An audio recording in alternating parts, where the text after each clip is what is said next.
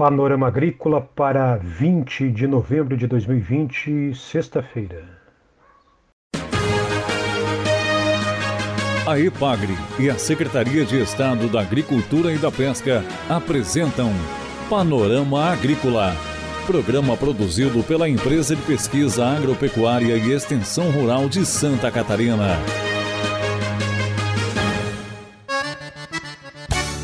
Olá, amigo ouvinte do Panorama Agrícola. Estamos abrindo para você o programa de 20 de novembro, sexta-feira de lua nova. Aquele abraço. Na mesa de som está o Eduardo Maier e o ditado de hoje é o seguinte: só percebemos o valor da água depois que a fonte seca.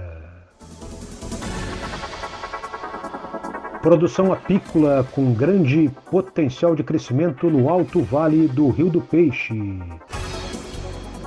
Esse é um dos destaques de hoje do Panorama Agrícola, que fala também sobre nutrição adequada e equilibrada na produção orgânica de hortaliças. Dica do dia. Uma dica de economia doméstica para emergências. Procure ter em casa ou no investimento com liquidez diária o equivalente a seis meses de suas despesas normais. Ou seja, se você gasta por mês mil reais, tenha seis mil guardados para usá-los, se necessário, numa emergência. Confira a entrevista de hoje. A entrevista de hoje é com Rafael Morales, pesquisador da IPAGRE em Itajaí, e ele fala sobre a produção orgânica de hortaliças, nutrição equilibrada e o cultivo protegido. Olá, ouvinte do Panorama Agrícola. Eu sou Rafael Morales, pesquisador da IPAGRE de Itajaí, e hoje vamos falar sobre produção orgânica de hortaliças. Muitas pessoas que visitam a IPAGRE de Itajaí ou participam de um dia de campo nos perguntam como conseguimos produzir hortaliças tão bonitas, sem o uso de qualquer agrotóxico ou adubo sintético. Se tivesse que determinar aqui quais são os pilares de sustentação dessa produção orgânica, eu traria aqui dois fatores. O primeiro, a adubação orgânica com composto orgânico, e a segunda, o cultivo protegido. O composto orgânico nada mais é que a mistura de um material rico em nitrogênio, como um, um esterco de aves, um esterco bovino, com uma palhada, como uma palhada de milho ou de algum outro cultivo. Essa mistura, numa condição ideal de ar e água, possibilita que microorganismos degradem esse material, produzindo como resultado final o que a gente chama de composto orgânico. Esse composto orgânico libera de maneira gradual os nutrientes para a planta, de tal forma que não ocorre excessos de, de nutrientes e nem falta de nutrientes, possibilitando uma nutrição adequada e equilibrada. O segundo fator, que é o cultivo protegido, ele nada mais é que uma estrutura de madeira, de concreto ou de aço coberta por um plástico transparente. Esse plástico transparente, ele faz um efeito guarda-chuva sobre o cultivo, impossibilitando o molhamento foliar. E isso desfavorece a doença. Então, esses dois fatores combinados, juntamente com outros, nós descrevemos numa publicação chamada Tomatorg, que é o Sistema de Produção Orgânica de Tomates para o Estado de Santa Catarina. Tomatorg. Essa publicação já está disponível no site da Epagre e lá traz com detalhes todos esses fatores que eu coloquei aqui e muitos outros. Seguindo as recomendações que tem lá, certamente o produtor vai ter uma boa safra e só me resta desejar aqui uma boa colheita. Conforme explica o pesquisador Rafael Morales, controle biológico e calda bordaleza não servem apenas para a cultura do tomate.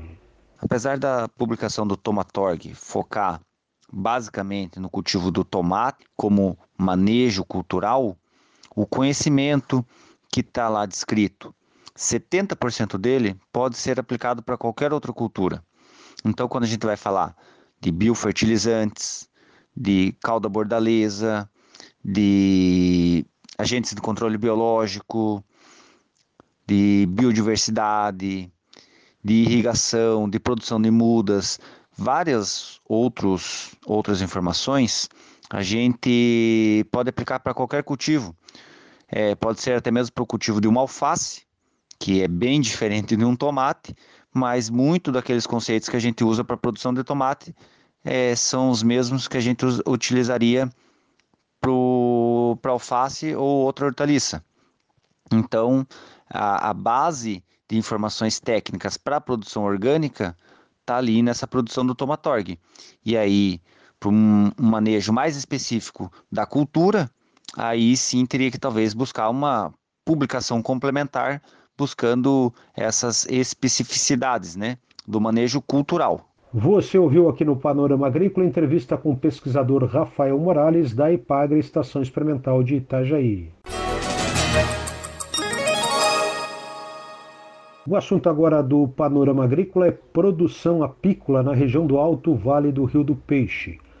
O extensionista da IPAGRE em Lebon Regis, Maurício Prates dos Santos, fala sobre o crescimento e o potencial da região.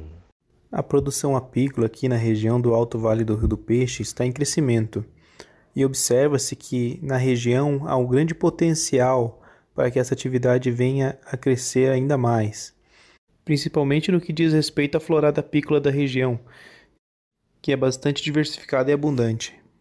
Quanto a quantificar a apicultura aqui na região, que nós temos de mais preciso é um levantamento feito pela FASC no ano 2016, que apontava 324 apicultores, 28.700 colmeias e uma média de aproximadamente 19 quilos por colmeia por ano de produção de mel.